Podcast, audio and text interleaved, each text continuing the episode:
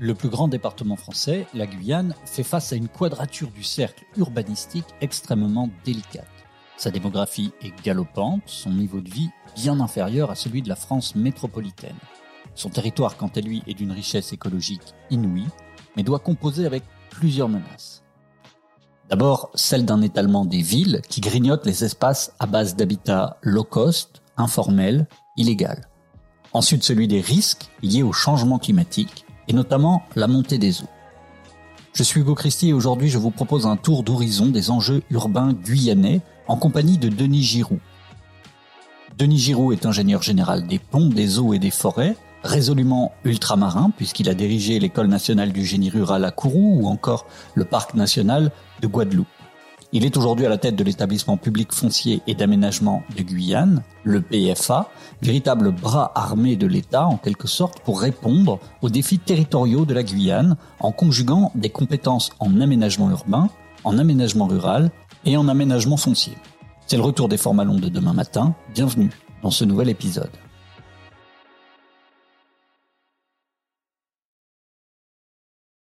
Bonjour Denis Giroux, merci d'avoir accepté l'invitation de demain matin pour parler de la Guyane, la Guyane qui est le plus grand département français de loin et qui fait face à une situation démographique euh, assez intense avec un doublement de sa population qui est prévu d'ici à 2030 et qui dit croissance démographique dit forcément besoin en logement. C'est la première question que je voulais vous poser. Est-ce que vous pouvez nous rappeler comment l'État en est venu à intervenir en Guyane au travers de l'EPFA que vous dirigez et à accroître son, accroître son intervention, notamment au travers de l'opération d'intérêt national.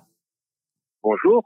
Donc là, euh, l'État a mis en place, euh, en concertation avec les collectivités, bien évidemment, en 96, un établissement public d'aménagement de la Guyane qui avait la particularité de cumuler les fonctions de établissement public d'aménagement mais également d'établissement public foncier et il lui a été aussi dévolu les fonctions de SAFER, donc sur le domaine agricole. Et euh, donc c'était un montage sur mesure hein, pour, pour, la Guyane qui a fonctionné pendant 20 ans et qui en 80, en 2016 a été refondé donc sous le nom de EPF à Guyane, donc le foncier apparaît dans le logo. Et euh, mais pas tant Guyane puisque c'est le même statut qui est utilisé pour euh, Grand Paris Aménagement mais également le, le PSA de Mayotte, donc autre département d'outre-mer euh, très particulier. Voilà, donc le, cette établissement public fonctionne avec une gouvernance paritaire, donc euh, avec moitié d'élus et moitié de représentants de l'État au conseil d'administration. Il travaille donc sur les, comme je l'ai dit, à la fois sur les métiers du foncier et les métiers de l'aménagement. Pendant 20 ans, donc le PFA, les PAC, le PFA, donc ont, réalisé différentes opérations euh, foncières d'aménagement. Et en 2000, euh, depuis 2012 en fait, il y a eu une série de travaux qui ont été menés par rapport à un constat qui était le fait que le, les outils fonctionnent bien, hein, le, fait que ce soit quelque chose de mutualisé euh, qui préfigurait avant l'heure, ce sont devenus les, les, DGTM, les DGTM, hein, euh, puisqu'à l'époque on était encore sur l'ancien système de D2, D2RIR et tout ce que vous voulez, pour l'État. Euh, donc, euh, ce système n'arrivait pas à suivre. Fait, les, opérations d'aménagement euh, qui étaient faites euh, fonctionnaient bien. Hein, C'était le premier écoquartier de la Guyane, Mont-Joli, par exemple. Mais le fait est que depuis 20 ans, la croissance en fait du logement illégal était supérieure, et toujours d'ailleurs supérieure à la croissance du logement légal, avec un peu plus de 5% pour euh, l'illégal et un peu moins de 5% pour le légal. Ce qui cumulé sur 20 ans arrive à un différentiel d'à peu près 30 000 logements. on me dirait 30 000 logements, c'est pas énorme en valeur absolue, c'est vrai, mais pour 270 000 habitants en Guyane et un parc qui fait à peu près 80 000 logements au total en Guyane, ça fait quand même à peu près 40% des logements guyanais, et là, en proportion, c'est beaucoup. Donc, qu'est-ce qui s'est, sur quoi avons-nous réfléchi à l'époque hein, enfin, je dis nous, c'est les personnes qui étaient là, bien sûr. C'était le fait comment faire pour changer de braquet. Et pour changer de braquet, donc, il a été mis en place une opération d'intérêt national. Donc, ces problèmes de logement de Guyane ont été reconnus euh, d'intérêt national. Et euh, l'opération internationale qui a été montée a été montée sur mesure, hein, un petit peu comme le PFA, c'est-à-dire que euh, il y a 24 périmètres différents qui ont été euh, identifiés, 24 secteurs, et ces 24 secteurs sont répartis sur tout le littoral, sur, tout le littoral, c'est-à-dire en fait sur les principaux bassins de vie de, de la Guyane. La Guyane est recouverte à 95% de forêt, donc ça c'est quelque chose qu'il faut rappeler, hein. c'est essentiellement une forêt tropicale. Pour autant, il y a quand même des, gens qui vivent euh, et qui vivent en ville, donc sur des îlots finalement à l'échelle du territoire, donc autour de Cayenne, autour de Kourou euh, et du centre spatial et autour de Saint-Laurent-du-Maroni. Voilà.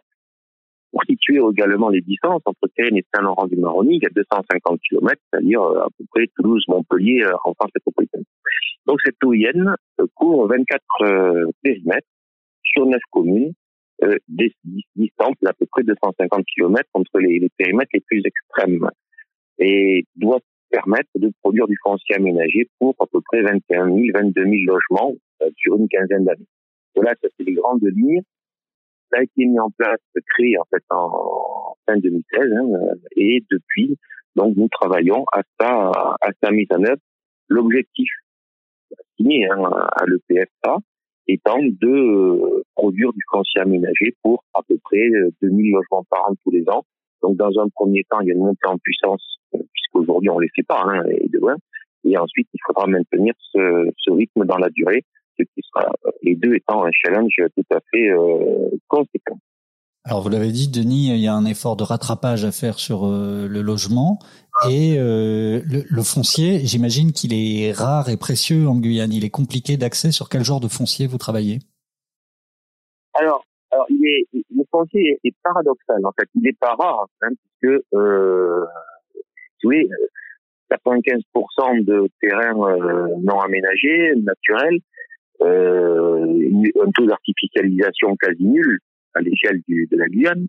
Euh, le foncier n'est pas rare. Le, foncier, le foncier non utilisé est omniprésent.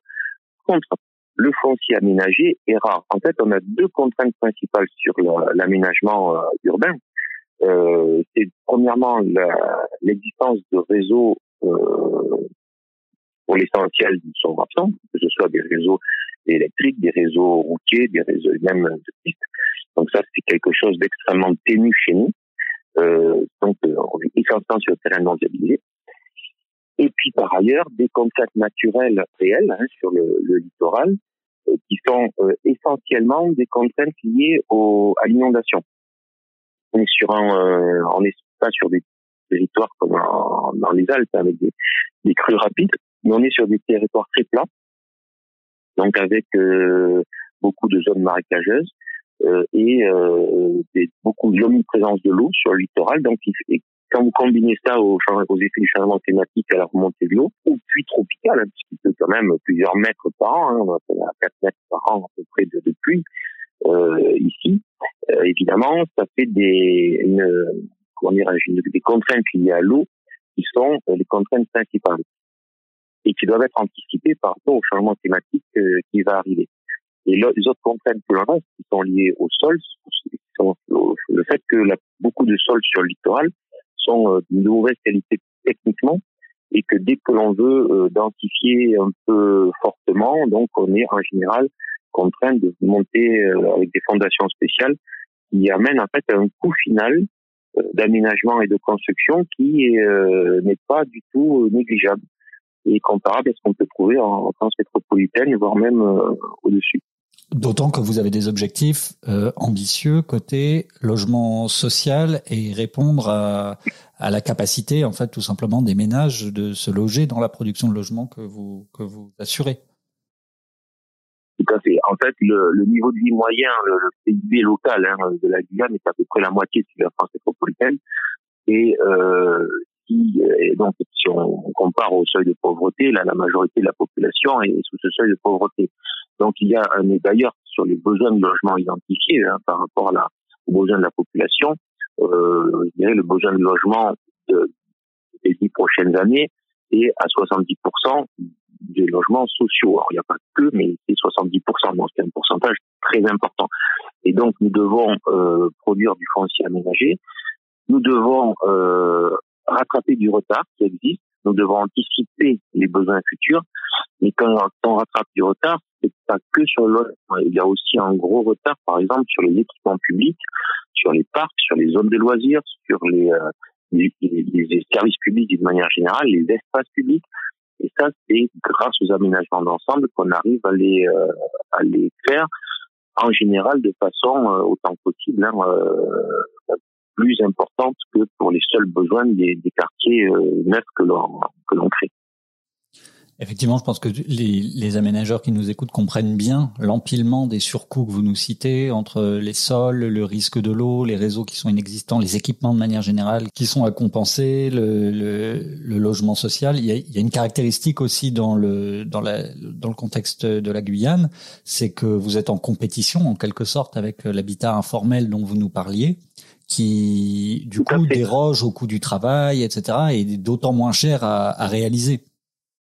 En fait, oui, pour un aménageur, un aménageur public ou, privé d'ailleurs, hein, un constructeur légal en tout cas, euh, la Guyane étant un, territoire qui produit très peu de, matériaux de construction, hein, mis à part du bois et, des briques euh, en latérite, la qualité des matériaux sont importés, donc sont importés d'Europe essentiellement, ce qui fait que ben, y a des coûts d'approche euh, assez importants.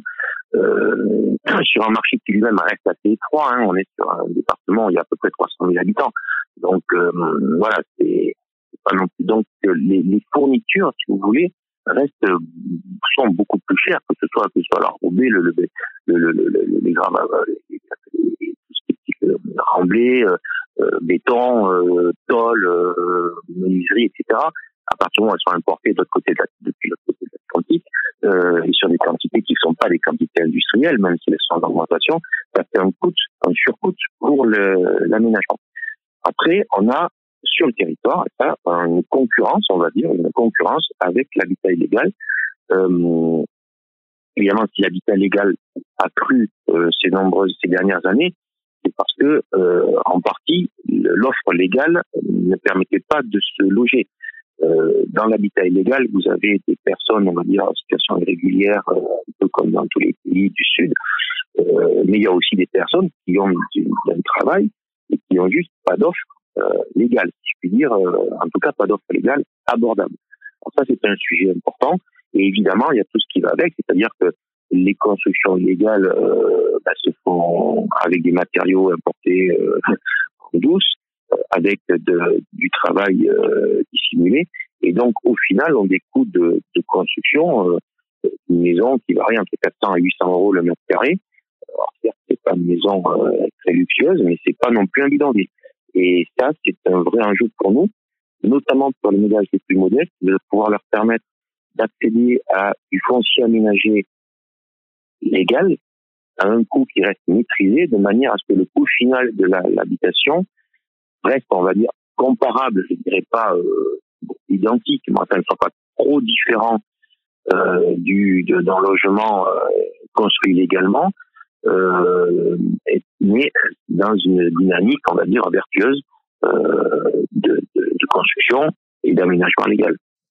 Alors pour qu'on pour qu'on réalise bien, Denis Giroud, quand vous nous parlez d'habitat illégal, d'habitat informel, qui est un phénomène extrêmement prévalent à travers toute la Guyane, on parle de quel genre d'urbanisme? Est-ce qu'on est sur quelque chose de diffus? Est-ce qu'on est dans le rural? Est-ce qu'on est sur du bidonville, comme on peut le voir euh, de l'autre côté de la frontière au Brésil? Alors il y a un peu de tout en fait. C'est-à-dire qu'en en, périphérie ou dans, dans, les quartiers urbains, vous avez des bidonvilles euh, extrêmement denses un quartier informel extrêmement dense, hein, euh, un petit peu comme on en voit à Nike ou dans des zones très densément peuplées. Mais la Guyane étant quand même aussi, étant aussi un département très grand, puisque c'est les départements de la Guyane est grand comme la Nouvelle-Aquitaine, hein, pour, pour situer un peu les ordres de grandeur métropolitains. En fait, l'habitat illégal, dès lors qu'on n'est pas en zone vraiment urbaine, c'est un habitat qui est très dispersé finalement, puisque euh, en moyenne, on a euh, même pas quatre logements par hectare.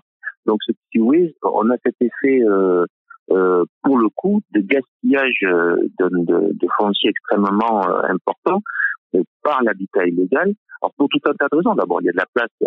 voilà, les gens se mettent pas les, uns sur les autres s'ils ont le choix de faire autrement.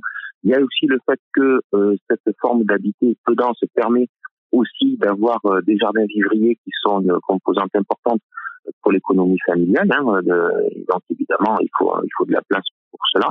Et donc une dans, dans les enjeux que l'on a en termes d'aménagement, il y a bien évidemment, comme partout dans le monde, la sobriété foncière.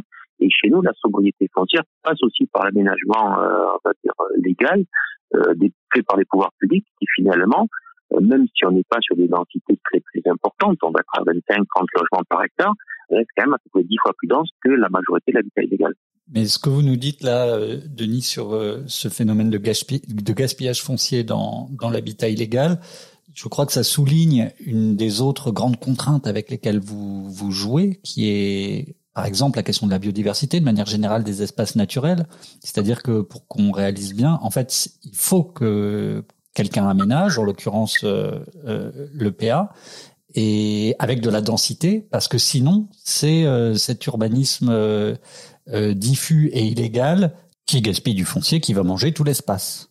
C'est ça, et qui en plus, en parlant de, nature, hein, puisque la Guyane, bon, c'est l'Amazonie, euh, française. Donc on est dans un, pic de biodiversité, quels que soient les domaines animal, végétal. Euh, voilà, on est vraiment dans un, spot mondial de, biodiversité extrêmement dense, puisque la forêt amazonienne, la Guyane, ça fait 84 000 kilomètres carrés, mais l'Amazonie derrière, il y a 4 millions de kilomètres carrés, donc on est quand même sur les principaux blocs forestiers mondiaux.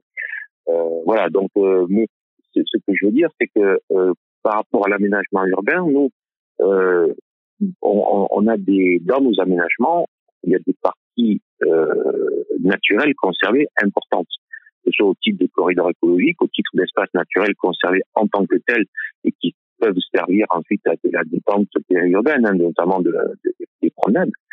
Euh, et effectivement, quand c'est un aménagement, entre guillemets, quand c'est de l'habitat illégal, vous imaginez bien que là, tous ces, paramètres-là sont euh, absolument pas pris en compte et qu'on est sur de la destruction totale euh, de tout ce qui peut exister de naturel dans les dans, les espaces qui sont exploités, exploités euh, utilisés illégalement, avec au final des, des dégâts environnementaux euh, beaucoup plus importants, puisqu'il y a évidemment il n'y a ni loi sur l'eau, ni, euh, ni, ni prise en compte d'espèces protégées sensibles ou de leurs habitats, euh, ni, évidemment de corridors écologiques.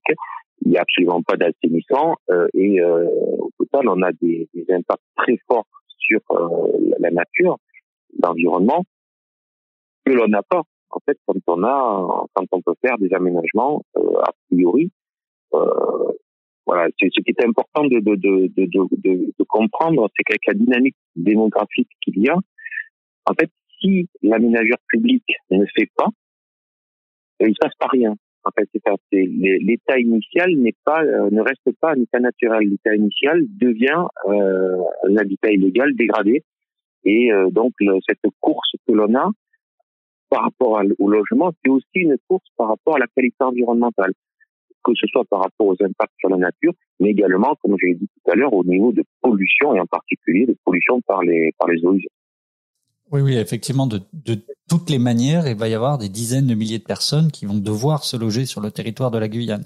Je, je, du coup, je comprends bien que le PFA a, et via l'OIN notamment euh, va permettre de d'initier des, des, des, projets urbains qui vont absorber cette croissance démographique en partie.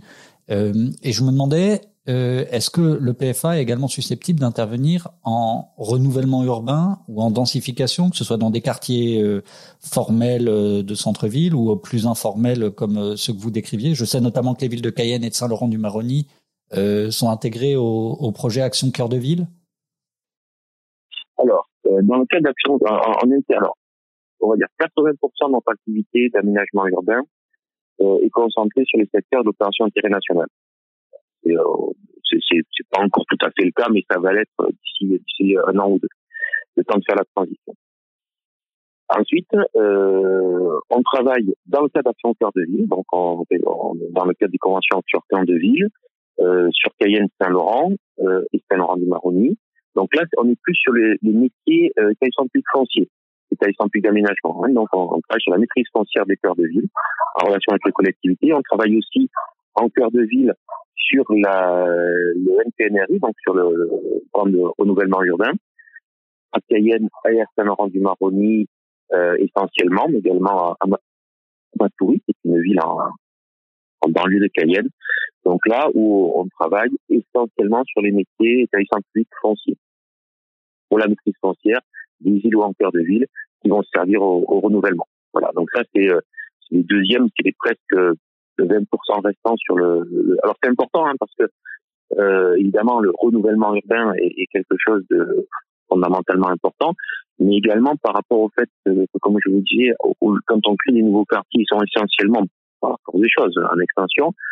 Euh, donc il faut recréer tous les réseaux, y compris les réseaux de transport.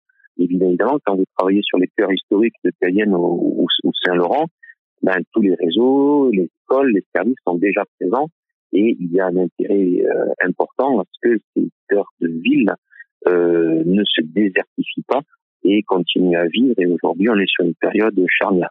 On peut aussi signaler qu'on a un projet de création d'une filiale commune avec Action Logement pour travailler spécifiquement sur le secteur de ville, sur des, programmes ciblés hein, de remise dans le circuit, on va dire, de d'îlots ou de logements en cours de, de dégradation. Donc on devrait mettre en place cette filiale euh, l'année prochaine. Construire en Guyane, il faut poser la question du combien, c'est ce autour de quoi on tourne depuis tout à l'heure, combien de logements, combien d'hectares, euh, combien de fonciers, etc. Il y a aussi la question du comment. Vous êtes évidemment euh, comparé à vos confrères aménageurs euh, français dans une situation climatique et territoriale complètement différente. Quelles sont les spécificités finalement en matière d'urbanisme et d'architecture qui se développent en, en Guyane? Je reviens juste sur le point précédent parce qu'il y a un point dont je n'ai pas, sur lequel j'ai pas répondu, c'était la partie habitat informel. Euh, donc, euh, au niveau de travail, donc euh, évidemment, l'essentiel de notre boulot, c'est faire de l'aménagement neuf. Hein, euh, voilà, mais on, on, envisage aussi de travailler sur des quartiers, on va dire, qui sont informels et qui vont être restructurés donc dans le cadre d'opérations de résorption d'habitat insalubre ou, de, ou spontané.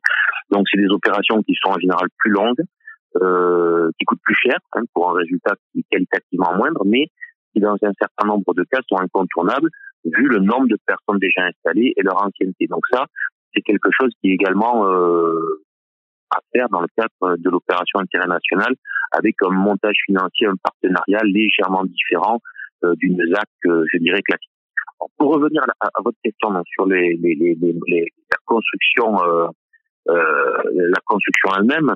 Euh, donc, il y, a deux niveaux, hein, bien sûr, très pratiquement. Donc, vous avez l'urbanisme, la, structuration du, tissu urbain euh, des quartiers que l'on crée en tant que tel, mais également par rapport à leur intégration dans la ville dans laquelle ils sont ou, l'agglomération dans laquelle ils sont, en, en développement.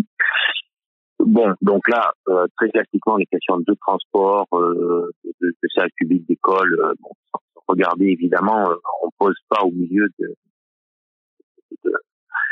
la ville n'importe quoi.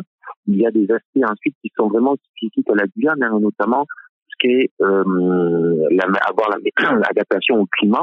on est sur un climat euh, équatorial humide. Comme je vous dis, il pleut à peu près 4 mètres par an. La variation de température entre la saison sèche et la saison des pluies est de l'ordre de 3 à 4 degrés. Donc voilà, on va être à 30 degrés en saison sèche, à 26 degrés en saison des pluies. Donc ce qui n'a rien à voir avec les amplitudes thermiques que l'on peut avoir sur la Europe, par exemple. Et donc les, contraintes que l'on a vont être liées donc euh, à, la ventilation naturelle, à la ventilation naturelle à l'échelle du quartier. Donc, ce qui veut dire qu'il faudra des orientations intelligentes euh, des voies, des façons de les, de les concevoir, l'alternance de, de terrains qui vont chauffer, de terrains qui vont pas chauffer pour qu'il y ait du courant etc., à l'échelle du quartier. Alors ça, ça peut se gérer aussi en tenant compte des questions euh, liées à l'eau dont j'ai parlé, hein, puisque euh, ce que nous essayons de faire dans nos aménagements, c'est transformer la façon dont on va dire, le drainage l'assainissement étaient, étaient traités pour pouvoir mettre dans les quartiers en fait des, des plans d'eau qui ont une vocation hydraulique mais aussi des vocations récréatives et qui améliorent le cadre de vie. Euh, et euh, le deuxième élément, c'est donc euh, tout ce qui est protection de la chaleur, où là, il y a des compromis à avoir, parce que évidemment, idéalement, il faut, par exemple, avoir des toits très larges pour se protéger de la chaleur, sauf qu'on n'y voit rien, c'est trop là. Donc, il y a des travaux qui sont faits. Alors, un peu au niveau de, de l'urbanisme lui-même, enfin, au niveau de l'urbanisme lui-même, mais également ensuite au niveau de l'architecture de chaque euh, de chaque bâtiment. Donc pour le, le, les questions, voilà, le confort thermique, en fait, pour nous, enfin en Guyane, c'est quelque chose qui est de plus en plus pris en compte euh, et euh, par rapport à des choses qui se faisaient il y a euh, une dizaine d'années ou même moins. Donc on peut, euh, avec un surcoût mais pas très important, quand même gagner 3-4 degrés en moins, hein, si vous voulez, dans les dans les habitations, ce qui est beaucoup plus agréable et qui a aussi des effets bénéfiques euh, en termes de développement durable, puisque dans un certain nombre de cas, ça évite de rajouter euh, des climatiseurs euh, qui aujourd'hui ne sont pas extrêmement chers finalement, mais qui peuvent qui provoquent de la consommation électrique, des déchets, etc., etc. Donc finalement, on peut dans un certain nombre de cas ou de situations se passer en ayant un confort thermique raisonnable, même bon, euh, dans une bonne conception urbaine, une bonne conception architecturale. Je me posais également la question des matériaux. On parlait tout à l'heure de l'importation de matériaux venus de, de métropoles et d'Europe euh, plus généralement, euh, et de la relativement faible capacité de production et d'autosuffisance de la Guyane. Est-ce que vous arrivez quand même à en injecter dans les projets d'aménagement et les projets architecturaux des, des produits locaux? euh, Alors nous, dans les dans les, les, écoquartiers, donc on, impose de l'utilisation de, de, peu près de, minimum 10% en volume de, de matériaux de construction locaux, donc ils sont essentiellement du bois et des, briques en, en latérite, sachant que ce sont des matériaux, dans les deux cas, qui ont un excellent comportement thermique, c'est-à-dire qu'un mur euh, d'une maison en bois ou, des briques en latérite vont, par exemple, refroidir beaucoup plus vite que des parpaings dès qu'elles soient couchées. Et donc, elles ont, elles ont un intérêt en termes de confort thermique tout à fait, euh, tout à fait important. Aujourd'hui, la production, que ce soit euh, sur le bois euh, d'œuvre ou sur le, les briques, ne, ne permettrait pas hein, de couvrir tous les besoins de la Guyane mais c'est des besoins, c'est une part qui est en augmentation. Il faut la favoriser hein, parce que les euh, euh, c'est la production locale mais à des coûts européens puisque euh, les salaires euh, en Guyane sont des salaires sur le standard européen. Évidemment, coûtent à un moment donné plus cher que du matériau d'importation de produits qui viennent de, pays à bas coût de manœuvre. mais c'est aussi une question de développement de filières locales de développement local, de développement durable, mais également, comme j'ai dit, avec des matériaux qui sont globalement mieux adaptés au climat. Donc, c'est plutôt gagnant dans la durée pour les personnes qui les utilisent, même si au départ, il peut y avoir un, petit surcoût. En plus, je dirais qu'esthétiquement, c'est quand même euh, plutôt des matériaux sympathiques. Et qui également en, carbone, j'imagine, on parle de bois et de terre finalement, qui sont des matériaux euh, très très très à la mode parce que très vertueux. Ah oui, ils sont vertueux, ils sont recyclables, ils sont on est sur du circuit court, hein, on, est, on, est, en production. L'exploitation forestière ici est, est éco-certifiée. Euh, c'est pas euh, des bois sortis du Brésil, euh, on ne sait pas trop comment. Euh, on est quand même sur des filières euh, qui, qui font des efforts euh, de, de qualité et des efforts par rapport aux, aux critères de, de développement durable. Alors, tant qu'on en est à se demander comment construire en Guyane, il y a aussi également tout un enjeu autour de l'adaptation au, au, mode de vie finalement euh, local, qui est pas forcément euh, très habitué à l'habitat collectif, donc qui va reposer la question de la maison individuelle, qui euh, toujours en croisant cet enjeu de, de, de, compétitivité en quelque sorte, en tout cas de baisse des coûts de, de production du logement, peut également vous amener à vous réfléchir à des, choses assez euh, innovantes. Je pense à, ce qu'on a pu se dire sur euh, les, réflexions naissantes sur euh, de l'habitat en autoconstruction, ce genre de solution. Alors, il y a effectivement des, des, habitudes de vie extrêmement différentes dans, Guyane et dans les différentes régions du Guyane. Si vous voulez, quand vous êtes à Cayenne, euh, vous êtes un mode de vie qui ressemble à ce qu'on trouve aux Antilles ou, ou, à la Réunion ou, en France métropolitaine pour un, nombre assez important de, de pans de, de, vie, de modes de vie, de déplacement, etc. Et on peut avoir, moyennant bien sûr, dont j'ai parlé tout à l'heure, hein, sur l'adaptation au climat, qui est quand même pas le même, euh, donc pluie, euh, chaleur, ça, des, besoins euh, qui, qui ressemblent un peu à ce qu'on peut trouver classiquement euh, ailleurs en aménagement urbain. Vous avez euh, ensuite toute une Guyane sur laquelle nous travaillons peu, mais qui est emblématique, qui est la Guyane de l'intérieur, dans lequel il n'y a pas de voie de communication routière, hein, donc on se déplace en pirogue, euh, donc avec une, une, une, multitude, une diversité ethnique euh, importante avec euh, des, des, peuples amérindiens, il y a six nations amérindiennes en Guyane euh, qui, qui, ont chacune des, des, des, modes de vie, euh, des particularités. Euh, il y a des populations bushinengues sur, sur le fleuve, mais pas que. Et cette mosaïque donc ethnique a des, des, des modes de vie, des modes d'habiter qui sont différents. Et là, euh, sans faire de passéisme, hein, je veux dire, c'est la question, c'est pas grave, mais il y a le respect de, de, de, ce mode de vie et le fait que quand on crée du neuf, il faut que ce, ces, ces, ces, habitudes euh, culturelles, euh, religieuses, etc., puissent se, se, continuer à, se réveiller parce que sinon, euh, ça marche pas. Vous avez aussi ça sur le littoral, donc en fait, euh, souvent, l'habitat individuel est, favorisé parce que comme euh, on est dans un très grand territoire, en général, historiquement, on va dire en tout cas, il n'y avait pas besoin de, de densification. Hein, voilà. Il n'y a pas non plus besoin de réseau, il n'y a pas non plus besoin d'espace il n'y a pas non plus besoin de, ramassage d'ordures ménagères, il n'y a pas non plus besoin de réseau d'adduction d'eau potable, etc. Donc toute l'urbanisation euh, et, les services associés euh, nécessite d'avoir une densité raisonnable. Donc aujourd'hui, ce que nous faisons, d'abord, c'est une adaptation en fonction des zones. Hein. donc euh, on ne discute pas avec les collectivités de l'Ouest sur les mêmes, enfin, de l'Ouest guyanais, euh, les besoins ne sont pas les mêmes en termes d'aménagement urbain. Donc ça, bien, bien entendu, on en tient compte.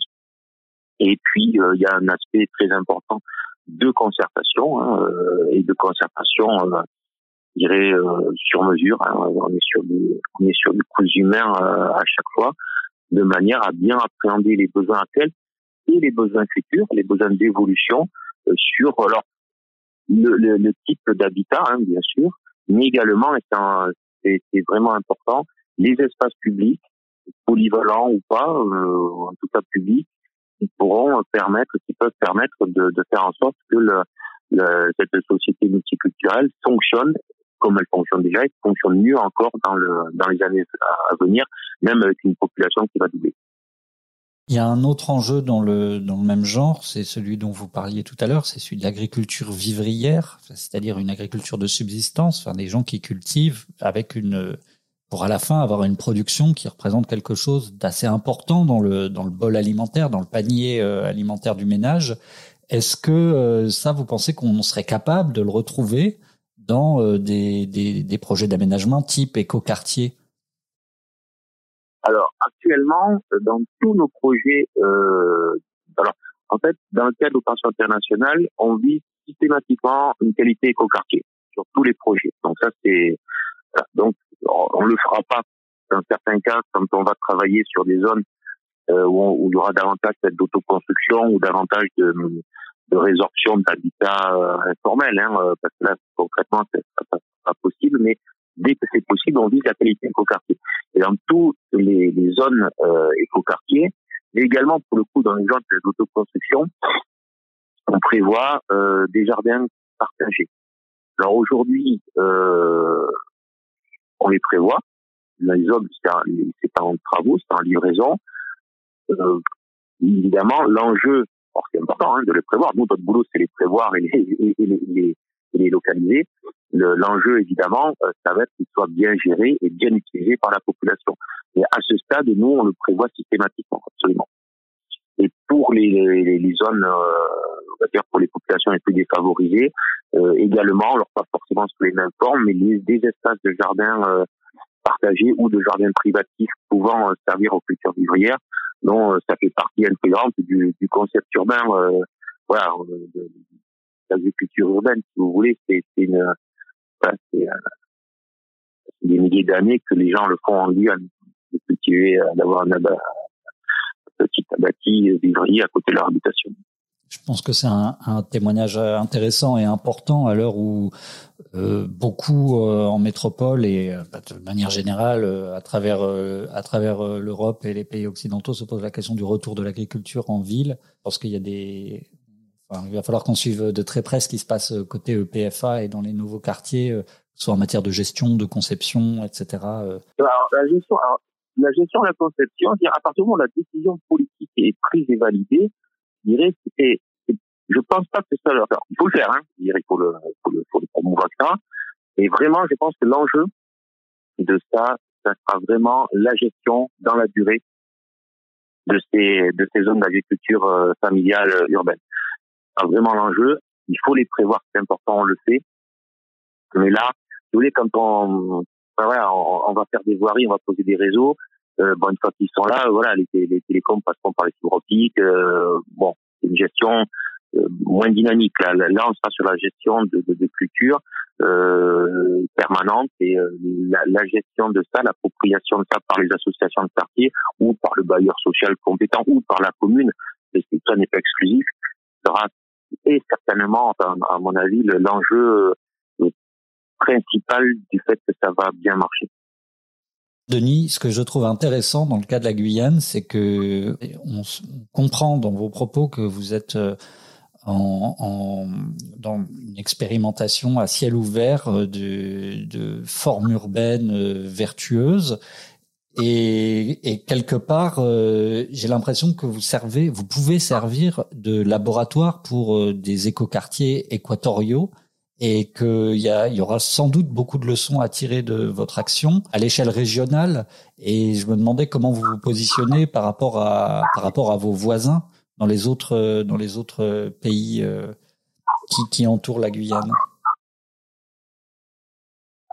alors sur, ce fait, je pense que il y a des choses qui pourraient être qui pourront être utilisées certainement, on va dire dans les dans les zones européennes, tout simplement parce que le réchauffement climatique va créer des périodes de plus en plus longues de, température assez comparables à ce qu'on a nous depuis longtemps depuis longtemps en Guyane et euh, et, quelques désagréments qui vont avec. Hein. Par exemple, dans, dans les, j'en ai pas parlé, mais dans les, la, façon dont sont traités euh, l'eau, etc. Par exemple, il y a une attention qui est portée sur tout ce qui est population de moustiques, par exemple, parce qu'en Guyane, ils peuvent être vecteurs d'un nombre important de maladies. Euh, euh, comme la dengue ou des choses comme ça. Euh, donc ça c'est un premier élément. Mais ensuite il y a évidemment l'aspect coopération régionale. Donc là dans la coopération régionale, donc nous travaillons dans le, le, le réseau urbain de Caraïbes le CUF, euh, et on travaille essentiellement sur deux sujets dans le cadre du réseau. Euh, un, c'est l'habitat informel, parce que c'est pas un sujet exclusivement guyanais. Vous l'avez aussi dans tous les pays de la zone, d'Haïti à la Jamaïque, en, passant par, le, par le Guyana ou le, ou le Nicaragua. Euh, et euh, le deuxième euh, donc sujet, c'est l'adaptation au changement climatique. Donc dans la Caraïbe au sens large, hein, euh, disons de, de, de, des Guyanes, Golfe du Mexique, Caraïbes, bah, il y a énormément de, personnes qui vivent, on va dire, très proches de la mer. Euh, donc, euh, donc toutes ne sont pas concernés par des risques sismiques ou volcaniques qu'on peut avoir aux, Antilles, mais tous sont concernés par l'élévation euh, certaine euh, du niveau de la mer dans, les siècles qui viennent. Et c'est un sujet sur lequel nous travaillons en réseau. Alors, depuis quelques mois, le réseau est quand même beaucoup moins actif avec la crise Covid. Hein, mais c'est un travail de longue haleine de toute manière et, euh, et d'échange d'expérience dans lequel on travaille effectivement. Alors, c'est pas tant le Brésil là pour le coup, c'est plutôt les pays au nord, euh, enfin, euh, voilà, plateau des Guyanes et Caraïbes dans le cadre de ce réseau. Super. Merci, euh, merci Denis Giroud de nous de nous faire ce tour d'horizon des grands sujets guyanais. Est-ce qu'on oublie quelque chose? Est-ce qu'il y a un, dernier sujet sur lequel vous auriez souhaité nous attirer notre attention? Non, alors après, si vous voulez, le, reste, l'enjeu principal pour nous, c'est c'est du bon sens, c'est-à-dire il vaut mieux prévenir que guérir. Euh, faire de l'aménagement du type écoquartier en aménagement a priori euh, moins cher que d'aller résorber des bidonvilles derrière et ou de l'habitat informel, même si c'est pas un bidonville. Et ça, c'est vraiment important parce que il n'y a pas d'économie à faire à, laisser les choses filer. On y perd au niveau environnemental, on y perd au niveau urbain, on y perd au niveau qualité de vie, et on y perd également pour les collectivités en termes de, de, recettes et de fonctionnement. Donc, euh, c'est vraiment, même si c'est parfois plus facile à dire qu'à faire hein, en période euh, de difficultés économiques, mais mais mais euh, l'intérêt à agir ou le coût de l'inaction, si vous voulez, le coût de l'inaction sur ce type de sujet chez nous est très important. Et c'est euh, c'est quelque chose qu'on essaye d'éviter au, au, maximum euh, pour le, bah, la, la, améliorer la qualité de vie de la population guyanaise en général. Merci Denis Giraud, le message est passé. Merci beaucoup. Si cet épisode vous a plu, n'hésitez pas à le partager autour de vous. Posez-nous toutes vos questions sur la Guyane en commentaire. Nous sommes présents sur tous les réseaux sociaux et sur toutes les plateformes de streaming. Je vous dis à demain matin.